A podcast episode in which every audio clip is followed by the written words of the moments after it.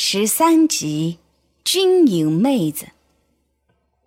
小环手也巧，两只手在夫人的云发间抓挑捉挽，不一会儿的功夫便梳好松紧适合的盘环髻，很衬她的脸型。又挑了夫人平日里最喜欢的烧蓝香金花钿装饰。额外选了一只翠绿的暖玉簪花步摇插上，美得不可方物。小环越看越喜欢，又拿起桌上的两对耳坠子，捧在夫人眼前，欢喜道：“ 夫人是要戴这对银珊瑚白玉耳坠，还是这副浅粉的桃花坠？”啊，是珊瑚白玉坠的。夫人，您是不是在想怎么面对太夫人的事儿啊？倒还真被小环猜中了。楚英想着以前他蛮横刁钻，这何府上上下下都已经被他得罪光了，此番又要面对这些人，他怎样才能安稳度过？化干戈为玉帛。想来想去，却还是一个字：忍。一是化好妆，换了衣服，又披了厚实的斗篷，一行人准备妥当后，便趁着天没亮出了幽城酒楼。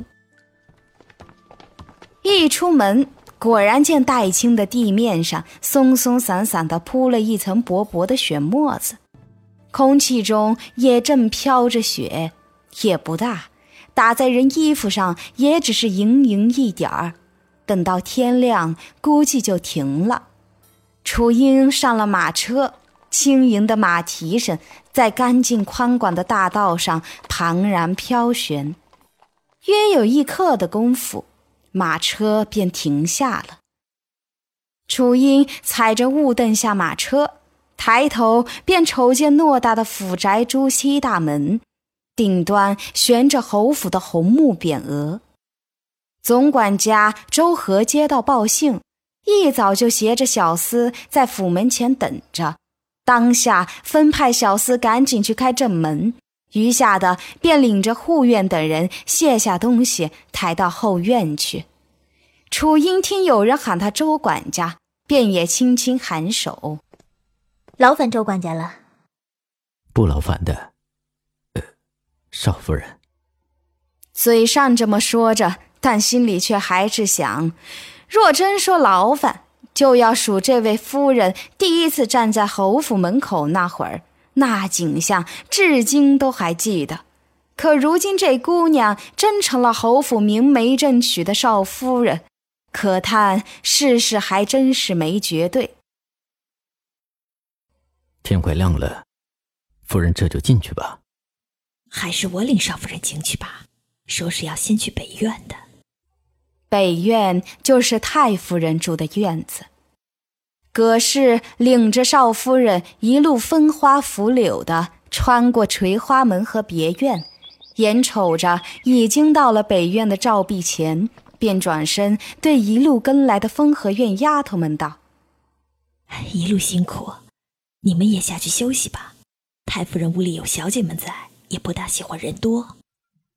林翠，你留下吧，跟我一块儿进去。”从风和院一路到侯府，就一直默不作声，恨不得凭空消失的林翠，得了葛氏的话，刚想开溜，却不料夫人还记着他，当下心里恼恨的紧，想瞪一眼夫人又不敢，只得恨恨的走回来。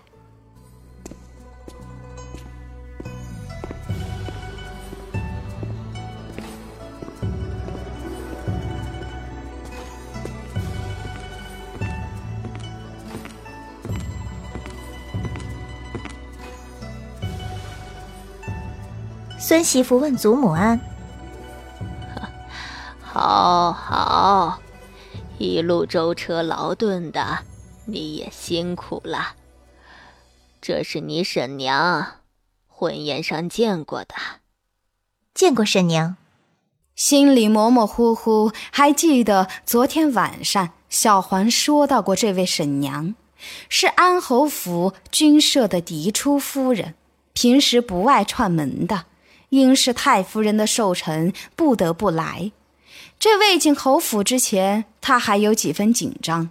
如今见这位婶娘满面笑容地对着他颔首，满眼里倒是挺和蔼，心里的紧张也不由得少了几分。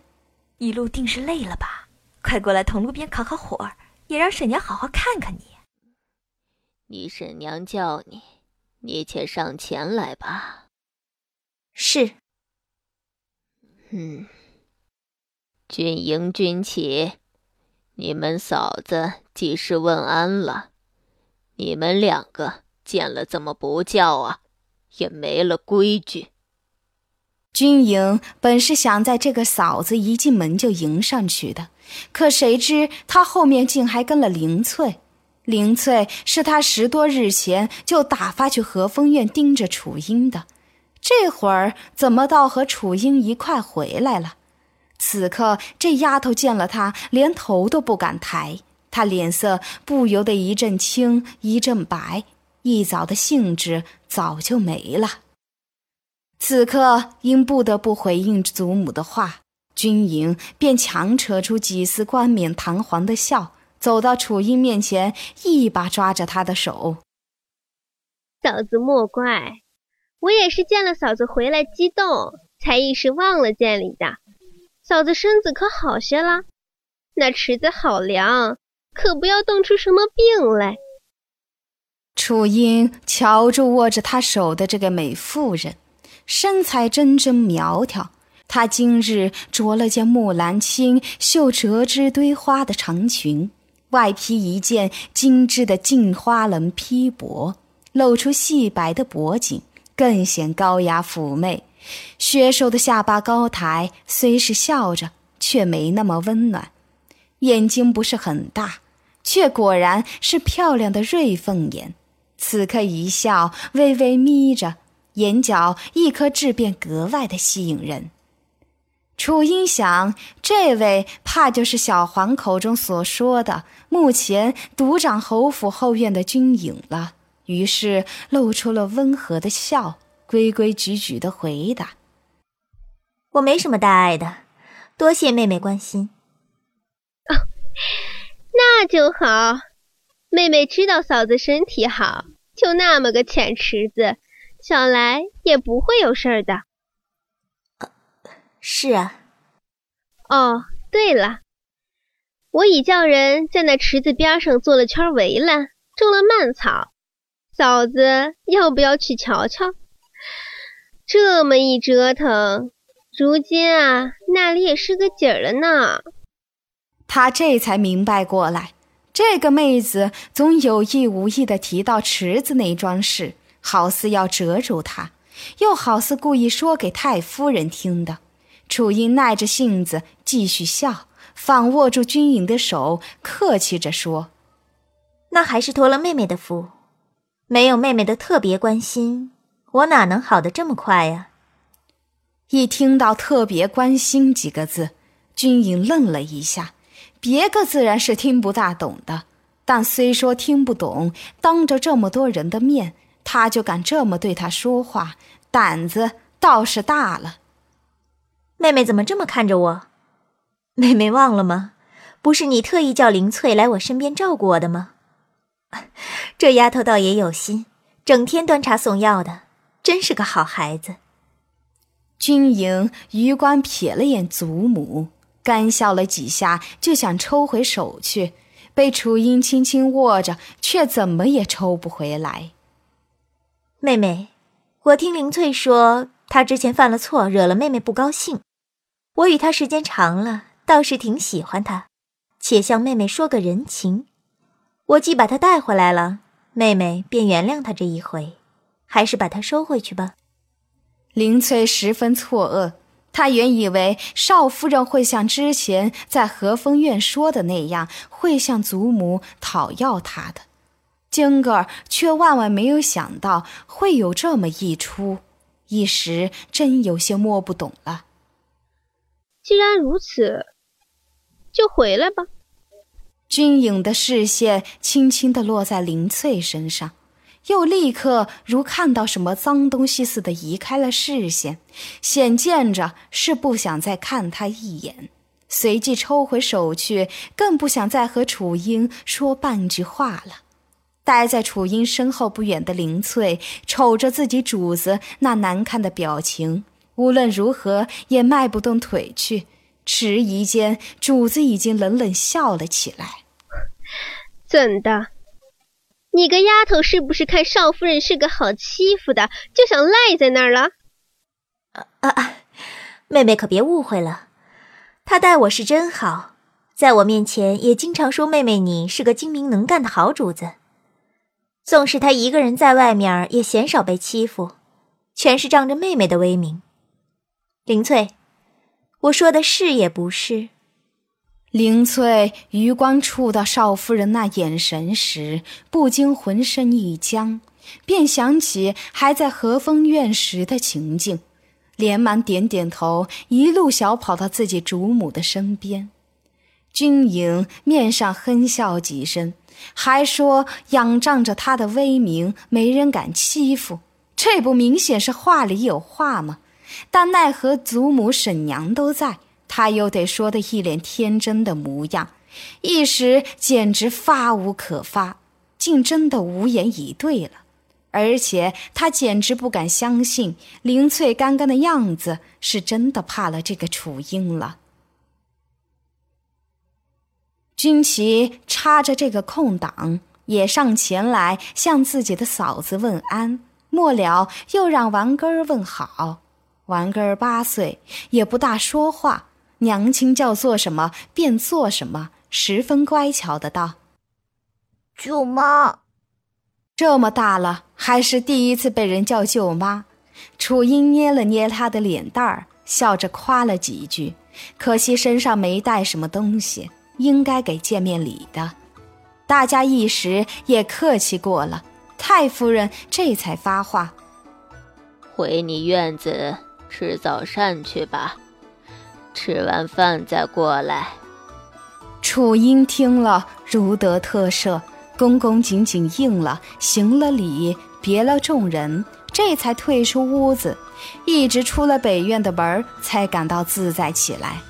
楚英一走。陈氏就说话了：“我瞧着这孩子也是个乖巧的，倒不像他人说的那样蛮横无理。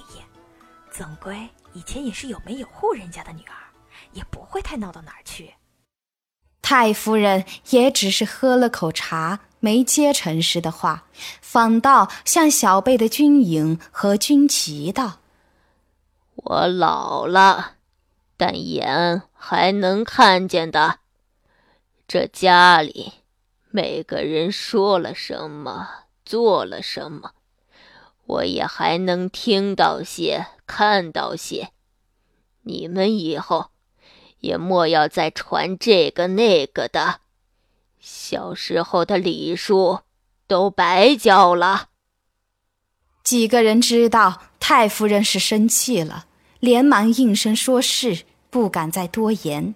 几个孩子自是听不大懂太奶奶话里的意思，自顾自吃着饭。安侯府八岁的小锦兰小心翼翼夹了只珍珠翡翠汤圆儿到太夫人的碗里，甜滋滋的叫了声“太奶奶吃”。这一声倒把太夫人逗乐了，其他几个孩子便也一人一双筷子，都往盛汤圆的古碗里夹，夹了汤圆都往太奶奶碗里放。机灵乖巧的太夫人愈发得趣了。楚英跟着小环，一路走到几乎靠侯府最南边了，才看到自己的院子。院子看着挺素雅，与其说是素雅，倒不如说是寒酸，似乎是建了有些年头的老院子。楚英望着院子门上方石刻的“狼园”两个字，没说什么。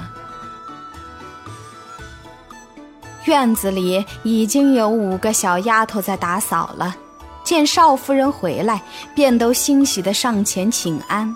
楚英一溜望过去，除了正蹲在墙角晒太阳的两个老嬷嬷外，这五个丫头竟都才六七岁的年纪，连说话都还奶声奶气的，简直算不得正儿八经的丫头。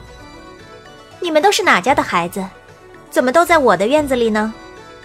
回少夫人，我们都是侯府的家生子呀，是八姑姑叫我们过来的。少夫人。你以前就问过了呀，是吗？楚英只是一时好奇，竟差点让几个小奶娃娃问出端倪，于是点点头，知道自己忘了，便要进屋去。走的时候，其中还扯着另一个小声道：“八姑姑说了，主子问什么就回答什么，不能和主子顶嘴。八姑姑知道会把你送到阿里做尼姑的。”那怎么办呀？人家不想当尼姑呀！初英简直要笑起来。在墙角晒太阳的两个老嬷嬷瞅都没瞅他们一眼，相互搀扶着站起来，慢吞吞的出了院子门。他们啊，是住在西南边大院子里的老嬷嬷，都是太夫人年轻的时候伺候过太夫人和大将军的。在这府里资辈很高，连侯爷和两位大小姐看见他们都要问候几声呢。您不在的时候啊，他们经常来这里晒太阳。楚英应着，看着他们消失在拐弯处，才转身进了屋子。屋子里正坐了三个嗑瓜子的大丫鬟，没看见少夫人已经站在门口了，还在说着话呢。只听他们一个说。侯爷顶多也就住到太夫人寿辰过后，往年都是住个两三月就走的。这侯府当家的，自然还是大小姐无疑了。谁说不是呢？这个少夫人也是个什么都不懂的，整天就知道撒娇哭闹。太夫人自然不会让他当家。终于有人瞅到门口站着的大活人，其他两个被他这目光一引，连忙收了瓜子果皮，恭恭敬敬地朝门口的少夫人行了礼，又十分利索地收拾东西，端茶端饭，忙活了起来。楚英忽然觉得，他真不该不发出一点声音就进门的，一不小心偷听了人家的壁角，还打扰了人家的聊天，实在是不好。但好在这个聊天内容里的当事人就是他，也就不算是偷听了。说实在的，他上辈子还没有这么被人关注过，真真是不太好意思。小环早见惯了他们偷懒，只当没有这些人，自己又仔仔细细收拾了桌子，擦了茶盅，倒了杯水递给夫人。其他人也早习惯了的，不需夫人说，自己就出去了。这偌大的院子，竟没有一个正经做事的丫头，都不把他们这个新进门的少夫人放在眼里。一时用过早膳，再去大院子的时候，府里的人就多了。太夫人还有三天就要做寿。一些旁支宗亲，以及一些与君家攀得上关系的远亲，都早早送来了贺礼。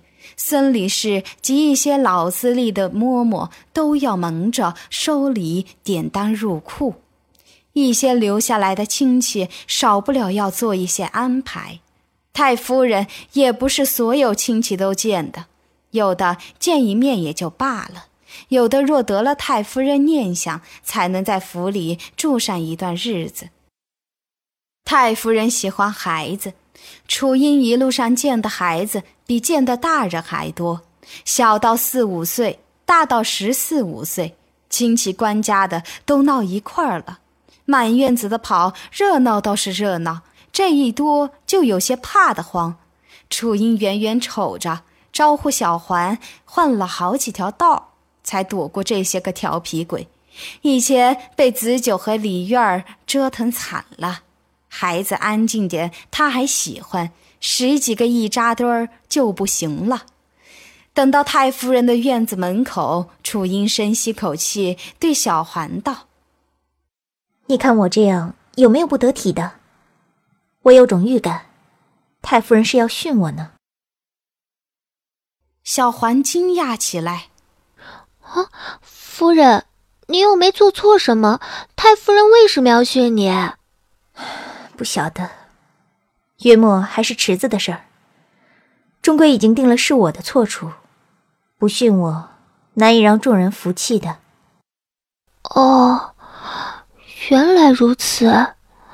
嗯，那太夫人定是要骂你的，要拿你杀鸡儆猴呢。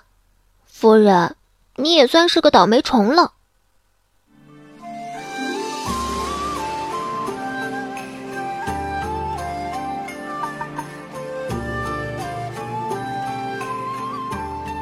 听众朋友，您刚刚收听的是长篇古代言情小说《乱世为媒》，播讲燕青。欢迎收听下一集《受斥责》。